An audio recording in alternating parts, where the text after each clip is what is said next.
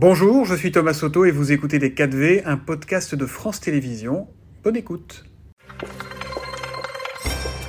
Bonjour Stanislas Guérini. Bonjour. Bienvenue dans les 4V. Un ministre remplacé par l'intelligence artificielle, ça c'est pas pour demain, vous n'avez pas une crainte? Peut-être pas pour euh, demain tout de suite, mais en tout cas, je pense qu'on est au, cœur du sujet aussi sur des questions de transformation de métier. Ça touche aussi les emplois euh, publics.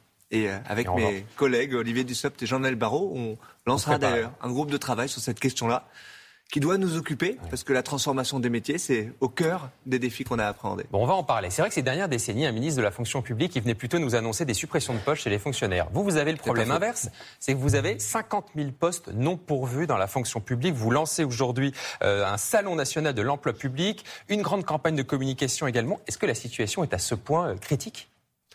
Je pense que beaucoup de débats, vous avez raison de le rappeler, qu'on a eu ces dernières années, sont désormais derrière nous. Moi, j'ai souvenir qu'à chaque élection présidentielle, quand on parlait des fonctionnaires, c'était pour mettre un chiffre à côté, qui était le nombre de fonctionnaires qu'on allait euh, supprimer. Y compris Emmanuel Macron, qui promettait de supprimer 50 000 emplois mais c'est lors pas du dernier quinquennat. C'est pas faux. C'est fini ça. Et on, a donc changé de programme. Donc ça, c'est fini, ces 50 000 promesses. Il y a eu une crise sanitaire. Euh, il y a eu un besoin de réinvestissement de la puissance publique sur le terrain pour mettre plus de fonctionnaires plus près de nos concitoyens, mmh. derrière des guichets, dans des hôpitaux, euh, derrière des, devant des élèves, évidemment, et la fonction publique embauche.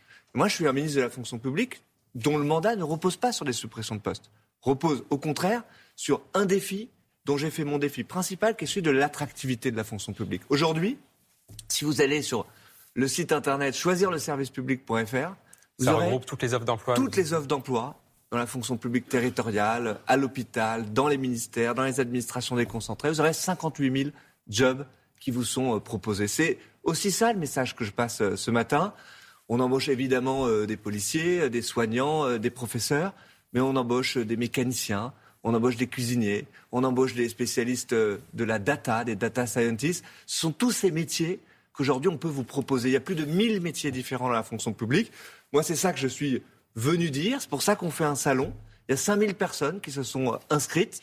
Ce sera tout à l'heure à Station F hmm. pour montrer que la fonction publique, elle bouge, elle bouge les lignes, elle se transforme et elle embauche. Et donc, vous souhaitez aussi communiquer, il y a des campagnes de pub au cinéma, sur les plateformes, vous adressez aux jeunes notamment. le problème, c'est qu'aujourd'hui, la fonction publique, il y a quelques années, c'était le grève, le Graal pour tous les bacheliers.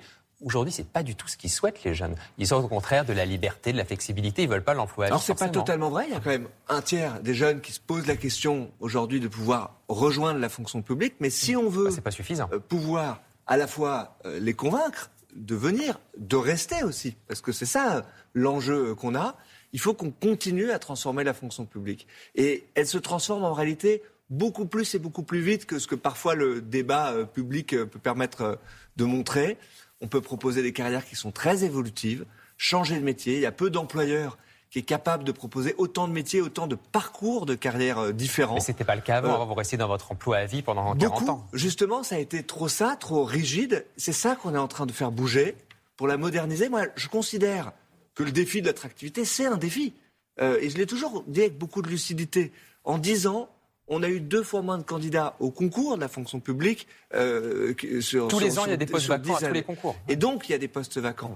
Ce que je veux dire aussi, c'est que beaucoup avait fait des prédictions en disant ce que vous transformez, la réforme de la haute fonction publique, par exemple, ça mettra la fonction publique euh, par terre. Ce n'est pas le cas aujourd'hui. J'ai euh, ce matin les derniers chiffres de nombre de candidats au concours de ce qui était l'ENA, qui est devenu euh, l'INSP. Il n'y a jamais eu autant de candidats à l'INSP depuis la création de l'ENA. Donc j'y vois aussi des signaux d'un attrait pour la fonction publique parce que beaucoup de gens, des jeunes et moins jeunes, se posent la question du sens, ont envie d'un métier qui a du sens. Et il n'y a pas de plus belle manière que de servir l'intérêt général, faire la transition écologique, de faire la transition numérique, de travailler dans des métiers du soin, que de travailler pour la fonction publique. Le problème de la rémunération, on va en parler dans un instant. Il y a aussi le, temps de travail. Est-ce que, par exemple, c'est aussi quelque chose qui est dans les négociations en ce moment avec les syndicats, la semaine de 4 jours qui est déjà testée dans certaines administrations pourrait être généralisée? En tout cas, c'est des, des possibilités. Aujourd'hui, la fonction publique, elle a déjà la possibilité de moduler son temps de travail. Ça se fait, euh, par exemple, à l'hôpital. Il y a certaines administrations qui se sont emparées de cette possibilité. C'est une semaine de quatre jours avec le même temps de travail, à 35 heures, qu'on soit extrêmement clair sur ces questions-là. Mais moi, je suis très ouvert sur ces questions. Et je les ai mises au cœur du dialogue social avec les organisations syndicales. Vous Exactement. pourquoi pas faire quatre jours en travaillant un peu plus chaque jour La pour question du temps de travail, la question de la répartition entre le temps privé et le temps euh, professionnel, la question du télétravail, la question de l'aménagement des espaces de travail. On est en train de transformer beaucoup d'espaces de travail. Euh, toutes ces questions, elles sont au cœur de l'agenda social, au cœur de ce que je souhaite pouvoir discuter avec les syndicats, ce qu'on a commencé à discuter et sur lequel je crois qu'on peut avoir des accords, qu'on peut aboutir et on peut montrer qu'on modernise notre fonction publique. Le problème numéro un, ça reste quand même la rémunération. Votre promesse, c'est que maintenant qu'il n'y aurait plus d'agents publics payés en dessous du SMIC. Ah, ça a toujours été le cas, voilà, pour être très clair. Alors pourquoi vous faites maintenant cette promesse en disant qu'il n'y aura plus d'agents euh, sous le SMIC Ce n'est pas une promesse, ce sont des actes. Euh, Parce qu'il y, en avait encore. non, non, non, non. Ça n'a jamais été le cas, mais au 1er mai, il y a une revalorisation du SMIC. Tout à fait. Euh, qui est la cinquième revalorisation depuis un peu plus d'un an. un le salaire minimum est des fonctionnaires est aligné sur le SMIC. Et donc on aligne évidemment au même moment euh, le salaire minimum de l'ensemble des fonctionnaires pour que aucun fonctionnaire ne soit payé au SMIC. ça représente 420 millions d'euros d'augmentation de salaire de réaligner ce salaire pour qu'au même moment on augmente le SMIC et on augmente ce qu'on appelle l'indice minimum de traitement, c'est-à-dire le salaire minimum de la fonction publique. Mais j'ai été très clair avec les organisations euh, syndicales. Je leur ai dit que cet alignement avec le salaire minimum, c'était évidemment pas pour solde de tout compte. Je crois qu'on doit faire face à une deuxième année avec une inflation qui est importante, qui est en train de décélérer mais qui est toujours au global, mais qui est très forte en particulier sur les produits euh, alimentaires, qui touche en particulier les bas salaires, c'est vrai dans le privé, c'est vrai dans la fonction publique. Et donc, on doit discuter de ces questions-là. On l'a fait l'année dernière. Je suis le ministre qui a le plus augmenté le point d'indice depuis le début du quinquennat de François Mitterrand. Il on doit à nouveau discuter il y avait de un ces coup de pouce d'1,6% effectivement pour les petits salaires. On peut aller au-delà dans les mois qui viennent? L'année dernière, on a augmenté le point d'indice de 3,5%. C'est des choses qui sont euh, très concrètes. C'est 2000 euros par an pour une sage-femme, c'est 800 euros par an euh, pour une aide-soignante, par exemple, à l'hôpital. C'est beaucoup, mais il y a encore euh, des pertes de pouvoir d'achat par rapport à l'inflation. Mais on doit faire face à une inflation qui est importante. Et dès que cette question-là, je la mets sur la table, peut-être avec une priorité qui est celle de mieux protéger les bas salaires, les classes moyennes d'une certaine façon dans la fonction publique. On a des effets avec l'augmentation du salaire minimum d'écrasement de grille. Je crois qu'on doit travailler à la question des évolutions de carrière, faire en sorte que quand on entre dans la fonction publique, dès ses premières années, on puisse voir des augmentations de son salaire pour pas trop figer les débuts de carrière. Voilà, c'est ces questions-là. On a besoin évidemment du dialogue social pour pouvoir avancer pour les prochaines dès que possible. Je le dis euh, très clairement, euh, dès que possible pour en discuter avec les organisations euh, syndicales. Moi, je les ai appelés. Il y a eu un, conflit social qui a échappé à personne sur les retraites. Ça ne doit pas nous empêcher de nous parler, de discuter, de concerter sur ces questions qui sont, vous avez raison de le dire, je crois, les premières préoccupations aujourd'hui des salariés du privé, mais aussi des agents de la fonction publique. Et donc, on doit pouvoir se mettre autour de la table pour discuter de ces questions-là dès les prochains jours. Les syndicats nous avaient dit, leur demande qu'on laisse passer le 1er mai. Euh, Donc avant l'été, il faut se reparler. Euh, se reparler, et j'attendrai pas l'été je crois que c'est plutôt une question de jours et de semaines qu'une question euh, de mois. Quelques thèmes comme ça dans l'actualité. Par exemple, hier, le groupe Renaissance, celui de la majorité, avait déposé une proposition de loi pour que désormais, devant chaque mairie, il y a le drapeau français et aussi le drapeau européen qui soit obligatoire. Le problème, c'est que ce texte a été rejeté en commission. Il y a même le modem qui était plutôt réservé sur ce texte. Euh, on fait quoi? On, l'abandonne ou on continue effectivement de défendre ce texte en disant il faut le drapeau européen dans chaque mairie? sur le fond, je le défends. Et je pense qu'il faut expliquer, porter l'idée que euh, mettre le drapeau européen, c'est pas opposé à défendre euh, notre patrie, à défendre le drapeau euh, français. Donc je pense que c'est plutôt une idée de bon sens.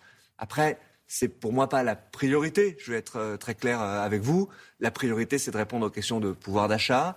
La priorité, c'est de répondre aux questions de transformation du travail. Ça de côté, on verra la ça plus priorité, c'est la protection de nos concitoyens. La priorité, ce sont nos services publics effectifs. Moi, je suis très engagé pour qu'on assure mieux les services publics du quotidien, les fondamentaux des services publics. On mobilise l'ensemble du gouvernement sur cette euh, question-là.